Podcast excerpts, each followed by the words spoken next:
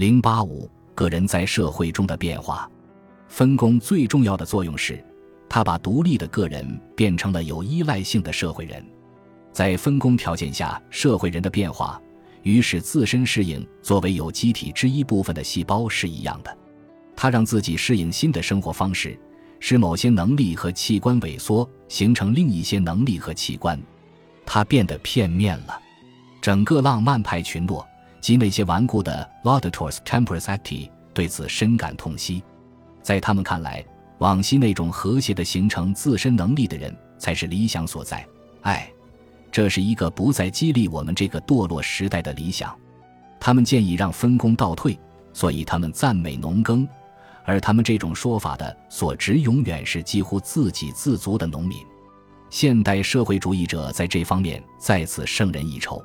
马克思许诺，在共产主义社会的高级阶段，迫使人们奴隶般的服从分工的情形已经消失，从而脑力劳动和体力劳动的对立也随之消失。人类对变化的需要将受到尊重，脑力和体力劳动的交替将保障人的和谐发展。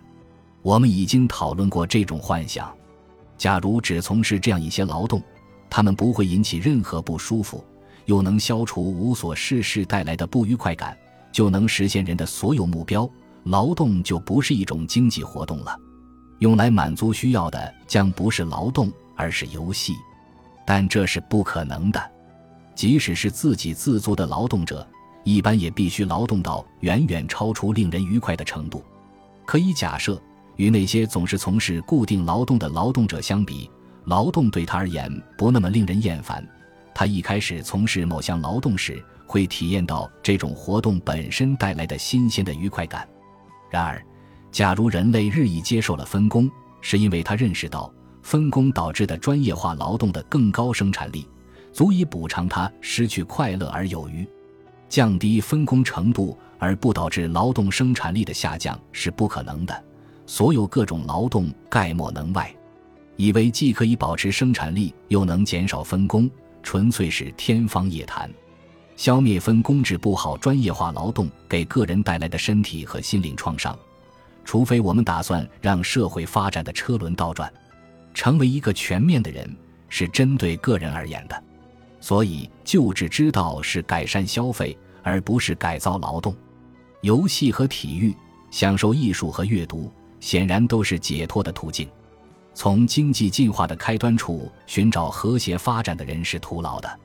我们从偏远乡村那些闭塞的农夫身上看到，几乎自给自足的经济主体根本就没有浪漫派作家赋予他的那种体魄、精神和感觉方面高贵而和谐的发展。文明是分工使之成可能的闲暇和精神平和的产物，以为人在历史上一出现就具有独立个性，他在导致大社会形成的进化中才丧失了这种个性以及肉体自由和精神独立，实在是大错特错。有关原始人的全部历史证据和观察都与这种观点截然相反。原始人不具备我们所说的一切个性。两个南太平洋的岛民。要比两个二十世纪的伦敦人彼此更为相像，个性不是天生就有的，而是在社会演进过程中获得的。